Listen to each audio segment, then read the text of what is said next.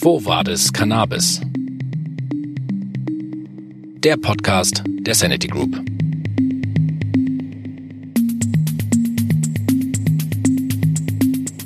Mein Name ist Janusz Joskowitz und ich begrüße Sie bei Quo Vadis Cannabis. Heute spreche ich mit einer Koryphäe des Cannabis in der medizinischen Anwendung. Mein Gast, Dr. Franz Josef Grotenherm, ist seit Jahrzehnten im Einsatz für seine Patientin und für die Aufklärung rund um das Thema Cannabis. Gemeinsam schauen wir zurück in diese Geschichte und werfen den einen oder anderen Blick nach vorne. Viel Spaß beim Zuhören. Ich sage Hallo und herzlich willkommen, Dr. Franz Josef Grotenherm. Hallo. Einen wunderschönen guten Tag. Schön, dass wir miteinander sprechen. Es geht heute um das Thema Cannabis als Medizin. Wir unterteilen ein bisschen im Laufe des Gesprächs äh, in medizinisches Cannabis und CBD-Produkte oder CBD in der Medizin. Und ich würde Sie zum Beginn des Podcasts bitten, sich einmal kurz vorzustellen und Ihren Werdegang ein bisschen zu skizzieren er ist vielen bekannt, aber vielleicht noch nicht allen und er ist äh, genauso interessant, dass man ihn auch ein zweites, ein drittes und fünftes Mal hören kann. Sie haben nämlich schon früh angefangen, Bücher über das Thema Cannabis und Medizin zu verfassen. In den 90er Jahren geht das äh, los bei Ihnen und sind eine der führenden Persönlichkeiten, wenn es darum geht, auch äh, zu kämpfen für Cannabis in der Medizin. Ich würde Sie bitten, uns das noch einmal so ein bisschen zusammenzufassen. Äh, ja, ich befasse mich seit äh, etwas über 25 Jahren mit dem Thema äh, Cannabis. Also mit der Pharmakologie, Toxikologie, therapeutischen Potenzial, verschiedene Aspekten, auch Pharmakokinetik, ähm, einzelne Inhaltsstoffe, also Cannabinoiden, Terpenen und so weiter. Ähm, ich bin Geschäftsführer der Arbeitsgemeinschaft Cannabis als Medizin. Die haben wir 1997 gegründet und Geschäftsführer der International Association for Cannabis Medicines. Das ist eine internationale wissenschaftliche Gesellschaft, die haben wir im Jahr 2000 gegründet und seit 2012 ähm, habe ich eine Praxis mit dem Schwerpunkt Cannabis als Medizin. Und können Sie sich noch erinnern, damals in den 90er Jahren, als Sie begonnen haben, das Thema zu, für sich zu entdecken, wie das war? Naja, man muss sich das so vorstellen, es gab eine einzige Hanfzeitung, ähm, das Internet war noch nicht so sehr verbreitet. Also ähm, das war Ende 93, Anfang 94.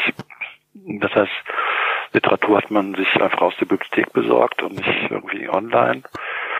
Ähm, es gab irgendwie eine, kaum kaum jemand, der sich irgendwie mit dem Thema befasst hat. Es gab irgendwie keine Experten. Ähm, und ich habe mich dann äh, aufgrund eines Buches eine, eine Anfrage ähm, erstmals mit dem Thema befasst und ähm, war sicherlich noch kein Experte, aber es war sehr schnell so, dass ich einfach mehr wusste als die anderen. Und dann war man, also nach einem Jahr war ich dann der sogenannte Experte, was natürlich völlig übertrieben war. Aber ich habe mich dann nach und nach in das Thema weiter reingearbeitet und ähm, eine gewisse Expertise entwickelt im Laufe der Jahre, ja. Also am Anfang gab es einfach nicht. Ich wusste auch selber, bevor ich mich mit dem, mit dem Thema befasst habe, dass äh, Cannabis irgendeinen medizinischen Wert haben könnte. Das mhm. war völlig neu. Ja, es war ja sensationell. Okay, und wenn Sie das jetzt mal vergleichen, auch so vom gesellschaftlichen Standing, also Sie sagen, es war relativ wenig Wissen dann darüber bekannt, galt das auch gesellschaftlich oder gab es da einfach nur die Meinung, ja, das ist halt eine Droge und die ist illegal? Hat sich da auch was mhm. geändert? Ja, also die, die, die erste, die erste Änderung kam so ungefähr 1999, 2000 in der Zeit. Mhm. Also 1999 gab es eine Entscheidung des Bundesverfassungsgerichts im Januar 1999, dass Patienten unter bestimmten Voraussetzungen eine Ausnahmeerlaubnis bei der Bundesoberstelle beantragen können zur Verwendung von Cannabis als Medizin. Da hat der Stern damals einen großen Artikel gemacht, dann haben viele große Zeitungen darüber berichtet, Cannabis als Medizin bald legal und so weiter. Also es war, da, da wurde das ein bisschen bekannter. Ja, und dann äh, im Jahr 2000, ähm, damals gab es eine rot-grüne Bundesregierung, hat sich der Gesundheits, äh, also der die Arbeitsgruppe von Grünen SPD, Gesundheitsarbeitsgruppe mit dem Thema befasst. Äh, das war im März äh, 2000. Also das so 99, 2000 hat sich das so etwas verändert, dass äh, auf Mal dann die Medien darauf eingestiegen sind und das interessanter wurde. Es gab ja dann auch ähm, Ende der 90er Jahre die ersten Legalisierung in den USA, zunächst in Kalifornien, später dann auch in anderen Staaten, zunächst für medizinisches Cannabis oder für Medical Marijuana. Ja, und das ist ein bisschen nach Europa übergeschwappt. Und wenn Sie sich jetzt nochmal in die Zeit versetzen ähm, und jetzt äh, gucken, wie weit Sie es jetzt heute gebracht haben, es ist ja eine ganze Menge passiert seitdem, äh, sind Sie dann zufrieden? Wären Sie damals zufrieden gewesen, wenn Sie jetzt wissen würden, wo wir jetzt heute stehen? Oder würden Sie sagen, ach, vielleicht hätte es mir nicht angetan, es wäre eigentlich einfacher gewesen, auszuwandern in ein Land, wo es ein bisschen liberaler ist mittlerweile? Naja, ähm, das war jetzt nicht die Alternative, auszuwandern. Also ähm, was man sicher sagen kann, es dauert immer alles länger als als man denkt in dem Bereich. Mhm. Also es, ist auch nicht immer so, dass alles sozusagen nach vorne geht. Es gibt auch Rückschritte. Ja, also ich hatte zum Beispiel im Jahr 2000, 2001 gedacht, wir haben jetzt einen großen Schritt gemacht, aber dann kam auch wieder ein Rückschritt. Ja, äh, also es ist nicht alles so linear verlaufen, ja, dass immer alles nach vorn geht. Also wir haben zum Beispiel 2017 gesehen, mit dem Gesetz haben wir einen großen Fortschritt gemacht und wir haben dann festgestellt, dass bestimmte Auslegungen des Gesetzes so, so sind, so, so ungünstig sind, ähm, dass ich das wieder als Rückschritt empfinde. Ja, also 2017 hatte ich ein besseres Gefühl als jetzt im Jahr 2020. Ähm, die Aufmerksamkeit nimmt natürlich trotzdem Jahr für Jahr weiter zu. Also ähm, das ist auch nicht aufzuhalten. Ähm, aber ich hätte nicht gedacht, dass wir im Jahr 2020 ähm, erst ja, nach 25 Jahren Auseinandersetzung Kampf dafür äh, erst so weit sind, wie wir heute sind. Also ich hätte gedacht, dass wir weiter sein würden. Was mich auch überrascht hat im Nachhinein, muss ich sagen, wir haben ja verschiedene Wege versucht, äh, politische Wege, juristische Wege, äh, dann Öffentlichkeitsarbeit und so weiter. Das letzte, der juristische Weg ähm, über die Gerichte, Bundesverfassungsgericht, Verwaltungsgerichte, Bundesverwaltungsgericht und so weiter, dass der letztlich der erfolgreiche war. Ja, weil mhm. also das Bundesverwaltungsgericht hat ja 2005 entschieden, ja, also hat das nochmal bekräftigt vom Bundesverfassungsgericht, ja, äh, Patienten müssen eine Ausnahmeerlaubnis bekommen, wenn sie Cannabis als Medizin benötigen. Und daraufhin gab es dann 2007 die ersten Ausnahmeerlaubnisse für Cannabis als Medizin in Deutschland. Also die ersten Patienten, die von der Bundesopelstelle die Erlaubnis bekommen haben, Cannabisblüten aus der Apotheke zu kaufen. Das ist ja, das Programm ist ja bis 2016 gelaufen, mit ungefähr 1000 Patienten haben es bekommen derzeit. Dieser juristische Weg war letztlich der erfolgreiche. Und irgendwann hat man dann in der Politik entschieden, okay, das mit den Ausnahmeerlaubnissen kann nicht so weiterlaufen. Wir müssen jetzt irgendeine politische Lösung her, eine gesetzliche Grundlage. Und das hat dann zum Gesetz von 2017 geführt. Wobei natürlich in den zehn Jahren von 2007 bis 2017 auch ein politischer Umdenken passiert ist. Ja, mhm. also äh, am Anfang war es ja nur die Grünen, und die Linken, dann kam die FDP, SPD ein bisschen dazu, CDU. Also das hat erst was gedauert, bis so einen nach der anderen Parteien auch gesagt haben, okay, ja, das ist ähm, legitim, das ist ähm, berechtigt, dass Patienten das bekommen. Ja. Und ein ganz wesentliches Element war immer bei, bei allen Diskussionen, bei allen, auch bei den äh, Gesprächen mit Journalisten und so weiter, war immer, dass man festgestellt hat, ach, das sind ja keine normalen Käfer, mhm. äh, das sind ja wirklich Leute, die sind schwer krank und die profitieren von Cannabis und wir können denen das nicht vorenthalten. Mhm. Also diese, diese persönliche Konfrontation, Journalisten mit dem Patienten oder auch mit den Ausnahmeerlaubnissen ab 2007, wo dann die Behörde gemerkt hat, im Kontakt mit einzelnen Patienten, äh, da sind ja wirklich Schicksale dahinter, dahinter und ja klar müssen wir das genehmigen. Und jetzt mhm. haben wir mittlerweile die Situation, dass diese Anträge an, auf Kostenübernahme durch Cannabisblüten beim MDK landen, also beim medizinischen Dienst der Krankenkassen, und das ist wieder anonym. Ja, dieser mhm. MDK-Gutachter ähm, hat im Grunde keinen Kontakt zu den Patienten und, und erlebt den in dem gar nicht, in dem Sinne gar nicht, sondern das ist dann wieder so ähm, äh, anonymisiert, bü bürokratisiert. Ja, mhm. das die Genehmigung durch die Bundesoberstelle, da gab es teilweise persönliche Kontakt, Kontakte von den Patienten zur Bundesoberstelle, zu den Sachbearbeitern. Mhm. Und das ist nochmal eine ganz andere Geschichte, wenn man da einfach dann sagt, nein, bekommen Sie nicht. Ja. Mhm. Sie haben es jetzt gerade schon angesprochen. Äh, es gibt diese medizinische Relevanz und es gibt die vielen Fälle, die Sie ja auch kennen und betreuen, wo medizinisches Cannabis äh, eingesetzt wird. Gehen wir da ein bisschen tiefer in die Materie. Welche Erfahrungen haben Sie gemacht? Sie sprechen oft davon, dass es im Grunde kaum einen Wirkstoff gibt, der so eine breite Anwendbarkeit hat wie äh, Cannabis-Wirkstoffe. Ähm, können Sie uns da ein bisschen mitteilen, was Ihre Erfahrungen sind aus der Praxis? Mhm.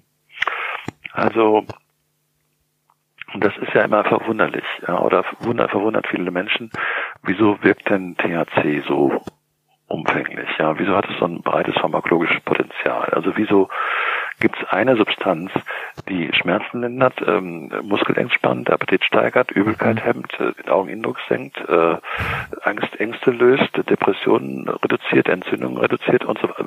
Wieso macht das eine einzelne Substanz? Das ist ja total überraschend. Macht der, gibt's ja, das gibt's ja sonst nicht, ja. Und das hängt natürlich damit zusammen, dass wir ein körpereigenes Cannabinoid-System haben, ein Endokannabinoid-System, das einfach die Funktion hat, eine, eine Übererregung anderer Nervenüberträgerstoffe zu bremsen, zu reduzieren. Ja? Also das Endokannabinoid-System ist dafür da, uns wieder sozusagen runterzubringen. Mhm. Weniger Schmerz, weniger Spastik, ähm, kein Hunger. Ja, also so ein einfacher Satz, also dass man sagt irgendwie ähm, schlafen, essen, äh, entspannen, äh, äh, schützen. Das sind so die einige der wichtigen Elemente, ja. Und ähm, wenn man das verstanden hat, dann kann man auch verstehen, okay, das, das wirkt dann eben auch so breit, ja, weil es da, wenn stellen Sie sich vor, in einem Regelkreis des Gehirns das für Schmerzen zuständig, der für Schmerzen zuständig ist, gibt es eine Überaktivität von Nervenerregersubstanzen. Mhm. Irgendeiner, Glutamat oder GABA oder wie auch immer. Dann wird das Endocrine-System dagegenhalten. Ja, und THC verstärkt das dann mhm. durch die Bindung an Cannabis-Rezeptoren. Und das gleiche gilt für Regelkreise, für, in denen Übelkeit geregelt wird oder Appetit oder Muskelspannung und so weiter. Ja, und das, das führt dann dazu, dass, dass wir diesen, dieses breite Wirkungsspektrum haben. Mhm. Und wenn wir das jetzt mal äh, übertragen auf äh, konkrete Krankheitsbilder, wo haben Sie Patienten in, aus welchen Bereichen, wo machen Sie die besten Erfahrungen mit Cannabis in der Medizin?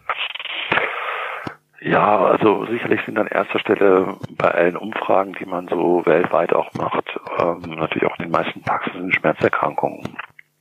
Das liegt unter anderem daran, dass Schmerzen so häufig sind, also vielfältige Schmerzen und das Cannabis eigentlich bei sehr vielen Schmerzen auch hilfreich ist. Also Opiate wirken zum Beispiel nicht bei Migräne, aber Cannabis wirkt sowohl bei Schmerzen, wo Opiate wirken, als auch bei Migräne zum Beispiel. Ja, das wirkt im Grunde bei sehr vielen Schmerzerkrankungen.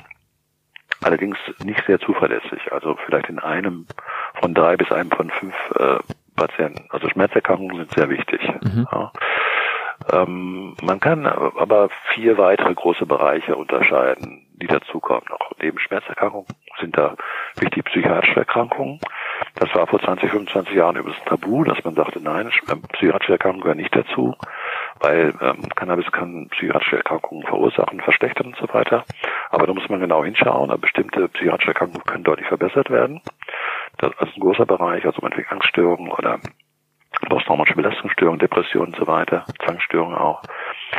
Dann haben wir den dritten Bereich, äh, chronisch entzündliche Erkrankungen wie äh, bestimmte Autoimmunerkrankungen, Cholizozirrhose, Morbus Bechterew und so weiter. Ähm, dann haben wir neurologische Erkrankungen, Spastik bei Multipler Sklerose ist sehr bekannt, aber auch bei anderen äh, Erkrankungen, wie das Querschnittslähmung zum Beispiel oder Epilepsie. Und dann der fünfte Bereich ist so, dass alles, was mit Appetitlosigkeit, Übelkeit und so weiter zu tun hat. Das sind so fünf große Bereiche. Aber es gibt auch eine ganze Reihe anderer Bereiche, bestimmte Hauterkrankungen zum Beispiel, wie Akne inversa oder, oder Neurodermitis oder auch, mhm. ich habe schon erwähnt, äh, erhöhten Augeninnendruck bei Glaukom und so weiter. Es gibt noch eine ganze Reihe andere ähm, Indikationen, aber das sind die fünf großen mhm. Bereiche. Mhm. Schmerzen, Entzündung, Appetit, äh, Neurologie und psychiatrisch. Und sprechen wir jetzt immer von der Anwendung von Cannabisblüten also jetzt zunächst habe ich von Blüten gesprochen, mhm. ja, Tat.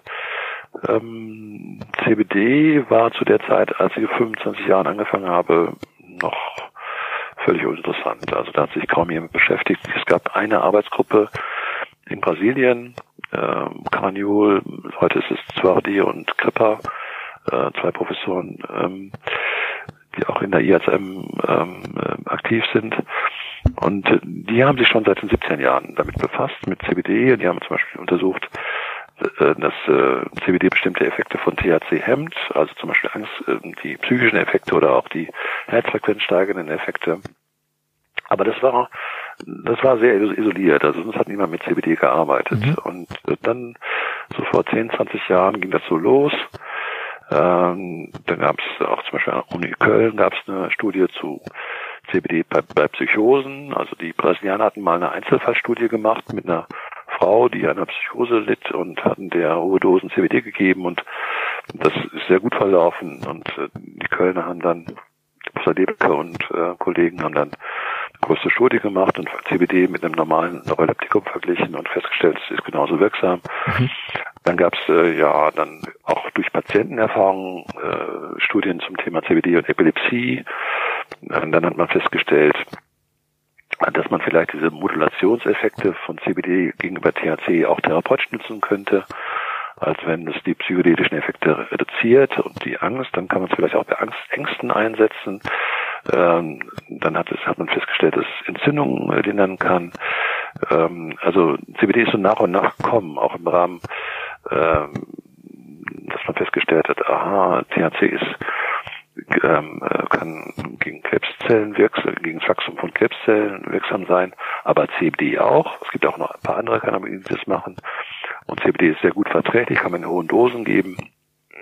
Äh, das ist also ganz kürzlich auch in Österreich eine kleine Untersuchung, dass man CBD zusätzlich zu, also 400 Milligramm CBD pro Tag zusätzlich zu Standardtherapie bei Patienten mit Glioblastom gegeben hat, also mhm.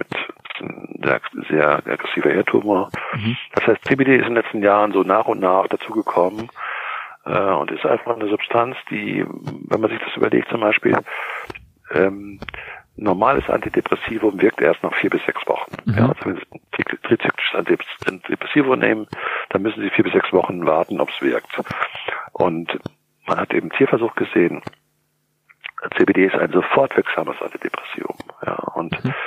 Das, diese Erfahrung haben, haben auch bestimmte Patienten gemacht. Ja, man probiert es alles aus und ob es funktioniert. Und in der Tat, CBD wäre das erste schnell wirksame Antidepressivum, was innerhalb von ja einer, einer halben Stunde, einer Stunde, eineinhalb Stunden wirkt. Mhm. Ja, das gibt's sonst nicht.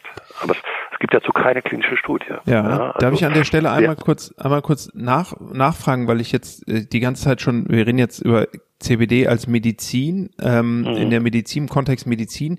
Es gibt ja aber auch zum Beispiel jede Menge ähm, andere Produkte mit CBD-Inhalten. Würden Sie das tendenziell eher so äh, grundsätzlich als Nahrungsergänzungsmittel sehen oder eher, eher als Arzneimittel wirklich CBD? Also wo sehen Sie ja, es da stärker? Weil das ist ja jetzt schon ein sehr starkes ja, ja. Credo mhm. für, für den Einsatz in der Medizin. Naja, man, man kann mehrere Aspekte sehen. Also wenn Sie jetzt, ähm, also wir wissen ja jetzt sehr viel mittlerweile über Nahrungsmittel mhm. und stellen fest, dass Nahrungsmittel medizinische Wirkungen haben. Ja, also man, man trennt so Nahrungsmittel und dazu gehören jetzt auch Nahrungsergänzungsmittel, die gehören ja zu den Nahrungsmitteln und wir haben mit ähm, Arzneimittel. Und die, die Grenze ist die, dass man sagt, Nahrungsmittel und Nahrungsergänzungsmittel fördern die normale Gesundheit, haben aber keine heile, heilende oder vorbeugende Wirkung. Und Arzneimittel sind solche, die ja Krankheiten lindern, vorbeugen und, und, und heilen. Mhm. Ja. Und diese Trennung ist im Prinzip total künstlich, mhm. weil in den letzten Jahrzehnten haben wir festgestellt, okay, bestimmte Nahrungsmittel, meinetwegen nehme ich jetzt mal Tomaten, äh, enthält Lykopen. Lykopen ist krebshemmend. Mhm. Ja, ähm, Brokkoli enthält Sulforaphan, ist auch krebshemmend. So, das heißt, ich kann mit Brokkoli und Tomaten und allen möglichen anderen Inhaltsstoffen kann ich Krebs vorbeugen. Mhm. Ich würde aber kaum sagen, dass Tomate oder Brokkoli ein Arzneimittel ist. Mhm. Aber äh, ich will nur mit dem Beispiel zeigen, dass es relativ künstlich ist, äh, diese, diese Trennung. Mhm. Ja. Das heißt, diese Trennung macht man heute relativ pragmatisch. Man sagt, okay, wenn ich das äh, Lykopen jetzt in eine kleine Pille machen würde, wäre es vielleicht ein Arzneimittel. Und als Tomate ist es aber ein Lebensmittel. Mhm. Und so habe ich dann fließende Übergänge und ähm, gibt es jetzt aus diesem Jahr eine, eine Studie aus Australien, die zum Beispiel sagen, wir machen einfach ganz pragmatisch eine Dreiteilung. Wir sagen, äh, CBD mit einem Milligramm pro Kilogramm Körpergewicht, also bis 60, 70 Milligramm äh, pro Person, betrachten wir als Nahrungsergänzungsmittel und von 1 bis 10 Milligramm pro Kilogramm Körpergewicht ist eine mittlere äh, Dosis, äh, über 10 ist Hochdosistherapie. Okay. Ja, also wer Schizophrenie wäre eine Hochdosistherapie ja. mit 800.000 Milligramm. Und letztlich wird man mit diesem Pragmatismus daran gehen müssen. Ja, äh, so macht man es letztlich auch mit anderen Sachen. Ja, wir haben Vitamin D, was wie gesagt 500 Einheiten am Tag. Das ist ein ähm, Supplement, das ist eine Ergänzung zur normalen Ernährung. Mhm. Und äh, wenn man da mehrere tausend ähm, Einheiten pro Tag nimmt, dann ist es aber eine therapeutische Geschichte. Ja. ja. Und und es gibt ja auch im Volksmund schon den Spruch seit äh, Ewigkeiten, die Dosis macht das Gift. In dem Fall jetzt nicht das Gift, aber die, die Grundlogik ist, glaube ich, eine ähnliche, wie, wie wir sie eben von allem kennen, wenn man sagt, ja, selbst wenn du irgendwann mal, wenn 20 Liter Wasser am Tag trinkst, dann ist sogar das ein Problem. Und in kleinen Mengen ist es äh, sehr überlebensnotwendig oder in den richtigen Mengen. Ähm, das heißt, auch hier würden Sie sozusagen die Unterteilung, aber dann an den, an den sozusagen an den Anwender, die Anwenderin gepaart mit der Dosis äh, knüpfen.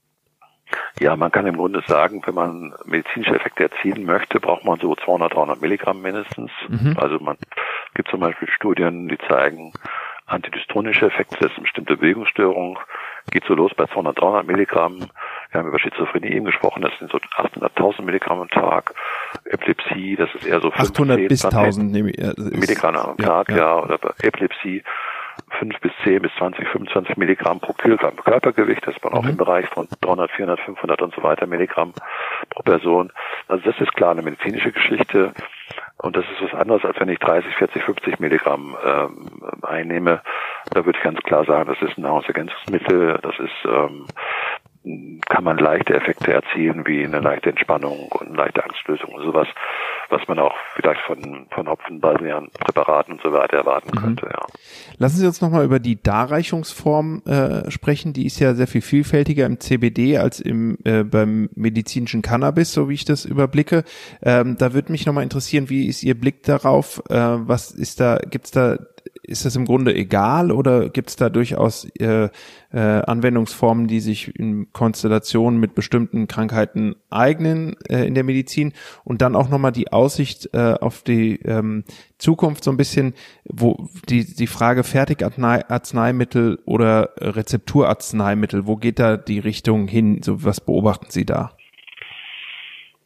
Naja, also dadurch, dass CBD auch mal interessant wurde, ähm, ist es natürlich auch ähm, interessant geworden, wer darf das jetzt äh, vertreiben, wer darf den Verdienst einfahren. Ja, mhm. es ist nicht umsonst gewesen, dass es im Oktober 2016 verschreibungspflichtig wurde. Also vorher konnte man es ja einfach so in der Apotheke kaufen dann wurde es verschreibungspflichtig. Das ist sicherlich ähm, sozusagen der Beginn des Verteilungskampfes in Europa gewesen. Wer darf sozusagen CBD verkaufen? Also mhm. im Moment, wo es einen Markt gibt, ähm, fangen die Marktteilnehmer an, sich dafür zu interessieren. Und da gibt es dann Interesse äh, von pharmazeutischer Industrie, von Apothekern, von denen, die es bisher hergestellt haben und verkauft haben und so weiter. Das ist natürlich, ähm, das ist, das ist logisch, ja, weil da ist jetzt ähm, viel, viel Geld im Spiel. Und ähm, die Entwicklung ist schwer zu sagen. Also ähm, ich tue mich mit Prognosen schwer. Also ich vor 25 Jahren war, habe ich mich leichter mit Prognosen getan. Habe ich, hab ich leichter, seitdem ich, okay, ja, das war die seit, Eingangsfrage, ja. Wie, wie, wie waren die Aussichten da? Ja, ja, und also das ist ja. Jetzt haben Sie die Erfahrung, dass es schwer ist mit den Prognosen. ja, nein, also es, es ist wirklich extrem schwierig. Also ich in den letzten 20 Jahren ähm, halte ich mich äh, mit Prognosen immer mehr zurück, okay. ja, weil das ist einfach äh, man kann, man, man sieht Entwicklungen, aber was man immer auch immer wieder sieht, sind Brüche, ja, mhm. die überraschend sein können. Also zum Beispiel jetzt diese Idee. Haben wir im Moment wieder dass, so eine Situation, oder? Das, Mit der Europäischen ja, Kommission. Jetzt, ja, zum Beispiel, dass die EU-Kommission äh, einfach jetzt diese Zulassungsverfahren zum Thema CBD erstmal unter, auf Eis legt, weil sie sagt, ja, vielleicht ist es ja ein Betäubungsmittel. Mhm. Und dann der eine oder andere Apotheker dann auch sagt, ja, finde eigentlich keine schlechte Idee, das dann auch so zu machen. Dann ist es klar geteilt und ähm, dann aber auch wieder zurückgenommen wird und äh, abgesehen davon, dass die EU-Kommission natürlich nicht darüber entscheiden kann, ob, ob etwas ein Betäubungsmittel ist oder nicht. Also das ist, das ist ja nicht der Zustimmungsbereich der EU-Kommission. Also ganz, ganz kurzer, ganz kurzer Exkurs an der Stelle für die, die es noch nicht mitbekommen haben. Sie verweisen da auch äh, auf der äh, Seite der Arbeitsgemeinschaft Cannabis und Medizin mit den Worten, liebe Leserinnen, liebe Leser, äh, was zunächst wie ein schlechter Scherz wirkte, hat durch ein Schreiben eines Vertreters der Europäischen Kommission dann doch Gewicht bekommen. Danach überlegt die Kommission CBD als Betäubungsmittel einzustufen. Ähm, mhm. Das macht äh, pharmakologisch und toxikologisch keinen Sinn, steht hier. Mhm. Ähm, können Sie uns da vielleicht nochmal einmal ganz kurz den Exkurs mit uns machen, äh, was da genau ja. passiert ist und wie da die Sachlage jetzt ist? Das ist ja doch sehr interessant aktuell und sehr ja, relevant ja. auch. Ja. Also es ist ja so, die europäische äh, oder in der EU gibt es eine Novel Food ähm, ähm, äh, Verordnung. Verordnung, genau, ähm, die ja auch für andere Bereiche gilt und die sagt eben alles, was vor 1997 äh, noch nicht in der Europäischen Union weit verbreitet und angewendet wurde, ist ein neuertes Lebensmittel. Mhm. Und äh, das muss eine, eine bestimmte Kriterien erfüllen, um jetzt auf den europäischen Markt äh, gelassen zu werden. Und dazu zählt eben auch, zählen eben auch CBD-Extrakte. Und äh, als die Verschreibungspflicht kam im Oktober 2016, war es noch so, dass man gesagt hat, auch von, von öffentlicher Stelle, ja, wir, wir tolerieren die Nahrungsergänzungsmittel und dann äh, in den letzten ein, zwei Jahren wurde das doch erheblich angezogen. Es gab ja noch Razzien, viele, das also Nahrungsergänzungsmittel ähm, äh, konfisziert wurden, beschlagnahmt wurden. Und äh, jetzt gab es die ersten äh, Zulassungsanträge äh, entsprechend der Novel Food Verordnung, dass man eine Zulassung haben wollte als neues Lebensmittel. Und die wurden jetzt erstmal auf Eis gelegt seitens der Europäischen Kommission, weil man gesagt hat, okay, Hanf ist äh, Cannabis und vielleicht ist eben diese ganzen, diese ganzen Sachen ja auch äh, Betäubungsmittel. Und wir ähm, bearbeiten das erstmal gar nicht weiter. Mhm. Wir müssen erstmal klären, ob es ein Betäubungsmittel ist, weil dann dann fällt das ja sowieso gar nicht in den Novel Food Bereich hinein. Mhm. Und ähm, das ist deswegen ein, ein schlechter Scherz oder passt pharmakologisch nicht, weil es gibt keine Toleranzentwicklung oder zumindest keine relevante Toleranzentwicklung. Es gibt keine Abhängigkeit, es gibt keine Entzugssymptome. Äh, es fehlen alle, alle pharmakologischen Kennzeichen für ein Betäubungsmittel. Also mhm. Betäubungsmittel sind ja ähm, Opiate oder THC oder Amphetamine, die, die gelten als Betäubungsmittel.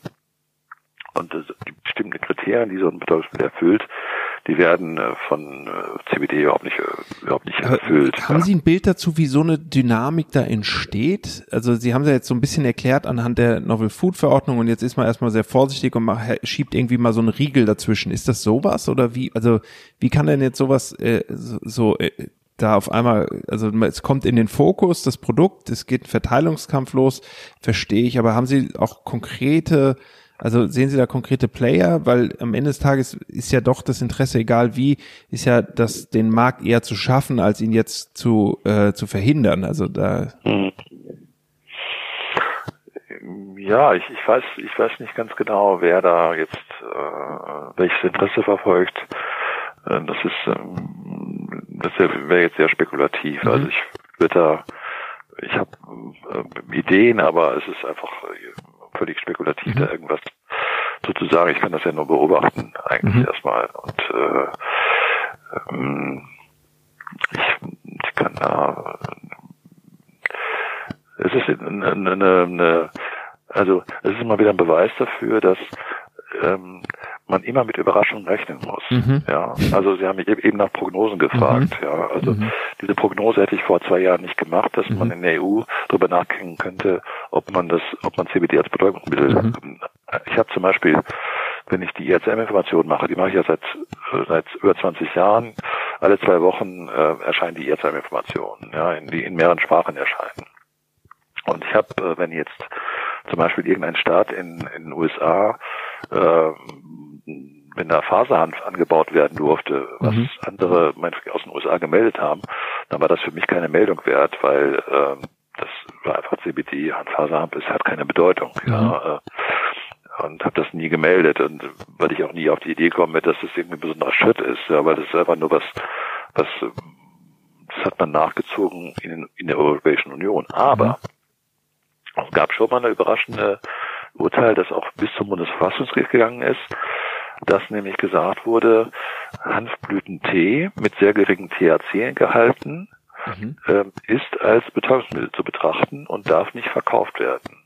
Also man, man kann es zwar anbauen, ja, also bis zu 0,2 Prozent THC, Faserhanf darf angebaut werden von Bauern, aber es darf nicht an den Endverbraucher abgegeben werden.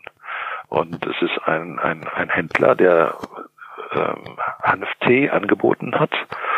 Da hat man einfach dann irgendwie kiloweise beschlagnahmt, hat er festgestellt, da ist irgendwie so und so viel Gramm THC insgesamt drin. Das ist mehr als eine geringe Menge und äh, das darf nicht verkauft werden, das ist strafbar, weil es ist mhm. einfach Hanf. Ja, und äh, da, hat, da hat der Händler auch erst gedacht, das ist schlechter Scherz. Mhm. Und äh, hat gedacht, bei jeder Instanz, also Amtsgericht, Landgericht, Oberlands und so weiter, das wird schon irgendwie kassiert werden, wurde aber nicht. Ging bis zum Bundesverfassungsgericht und das Bundesverfassungsgericht hat gesagt, nein, alles okay. Also mhm. ähm, das ist verboten, das darf man nicht. Und das ist ja, also das sind so Dinge, die so ähm, man, man darf nicht immer mit dem gesunden Menschenverstand das betrachten. Ja? Okay. Also ja, das ist irgendwie, wir, wir, wir, wir denken irgendwie, das ist doch völliger Quatsch, ja, mhm. weil äh, wir haben irgendwie man wird mit der Hanftee nicht berauscht, das ist äh, kein Betäubungsmittel, das, mhm. das, das, sind minimale Mengen, das ist völlig, völlig irrelevant. Also mhm. ähm, nehmen wir zum Beispiel mal äh, Alkohol als, als Beispiel, ja. Im alkoholfreien Bier sind, sind 0,3 Prozent Alkohol. Das mhm. heißt, in, in, äh, in 200 Milliliter äh, sind äh, dann, äh, glaube ich, äh, Moment, muss mal überlegen, also fast ein Gramm auf jeden Fall. So, jetzt nehmen wir Kefir.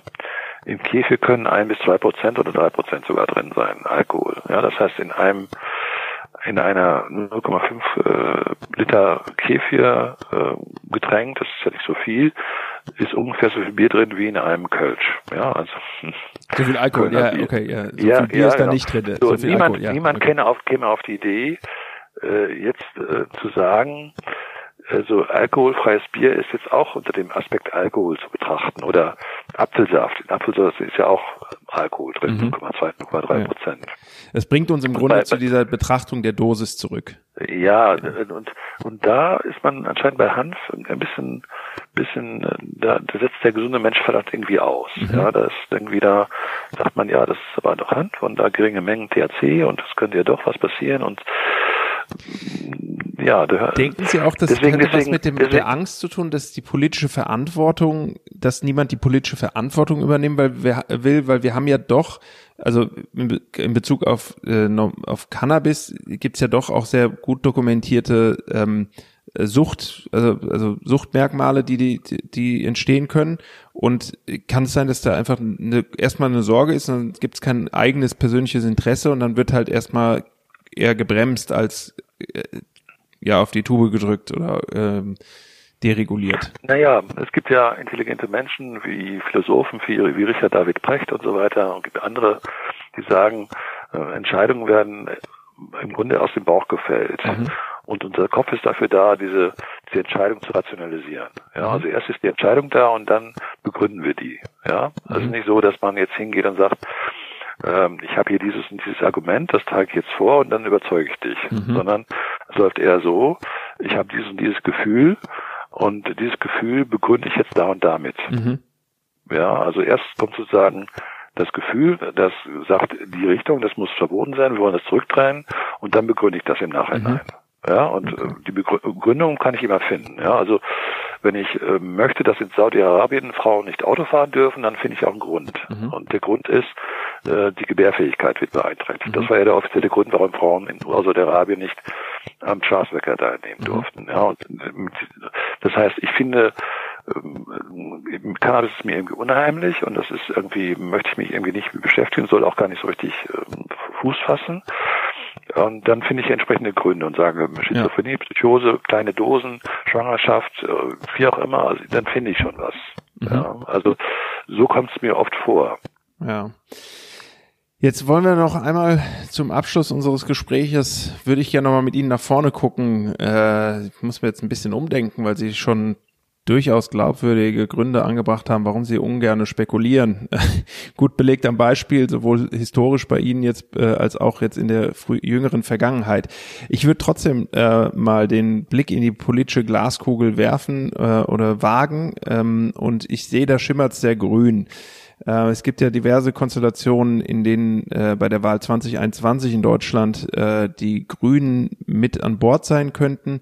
Meinen Sie, sowas könnte auch wieder so eine Wendung bringen, die Sie sich jetzt noch gar nicht vorstellen können? Oder glauben Sie, dass aufgrund der Aufmerksamkeit, die jetzt da ist, ähm, eher jeder Schritt eher schwieriger wird noch, ähm, weil die, der Fokus so drauf ist, so wie wir jetzt es im CBD auch erleb, erleben, gerade dass jetzt auf einmal ist der Spot on und es entsteht auf einmal, anstatt wo man sagen könnte, anstatt die Situation, wo man sagen könnte, naja, ist doch super, die Leute wollen das jetzt haben, da gibt's Druck und äh, ein Interesse an dem Markt, entsteht eher so eine Vorsicht zu sagen, ah, erstmal bremsen wir das aus und gucken uns das mal in Ruhe an.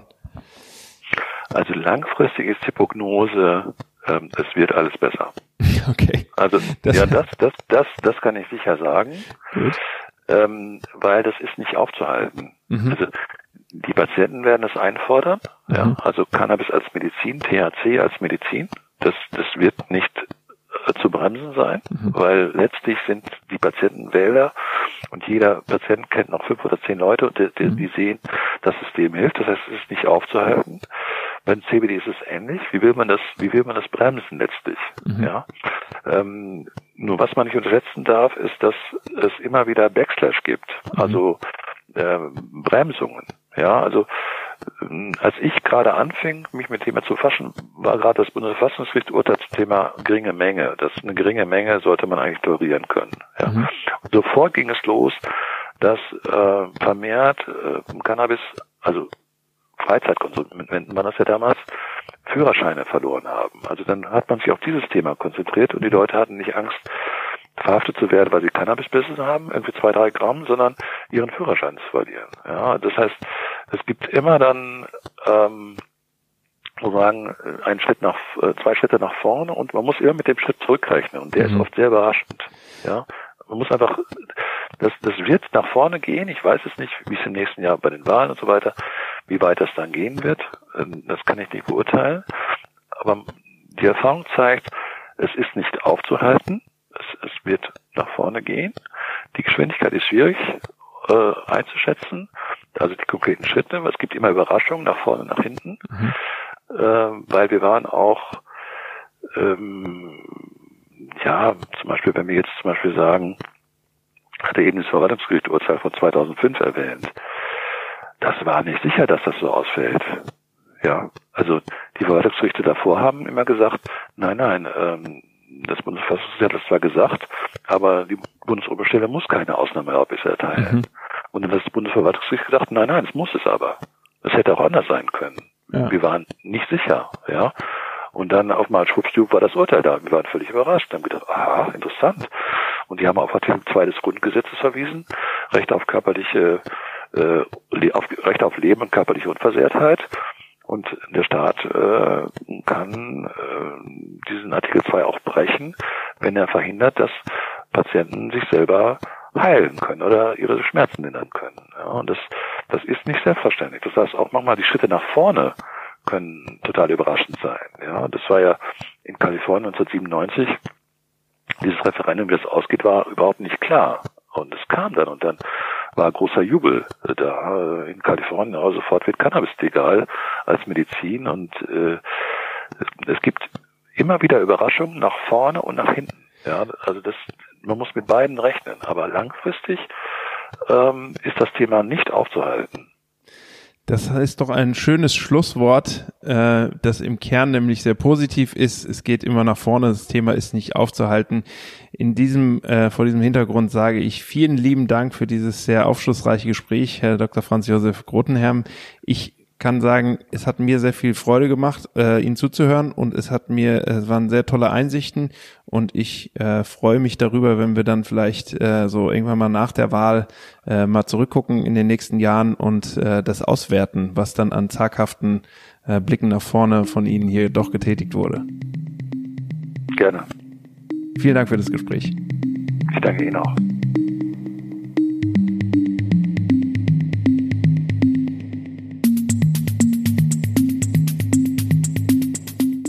Vielen Dank fürs Zuhören. Das war eine Folge Quo Vadis Cannabis. Schön, wenn ihr bis hierhin dabei geblieben seid. Alle, die noch mehr hören wollen von dem Podcast der Sanity Group, ihr findet die neuesten Folgen immer auf unserer Website, unseren Social Media Kanälen und überall dort, wo man Podcasts hört. Quo Vadis Cannabis, der Podcast der Sanity Group.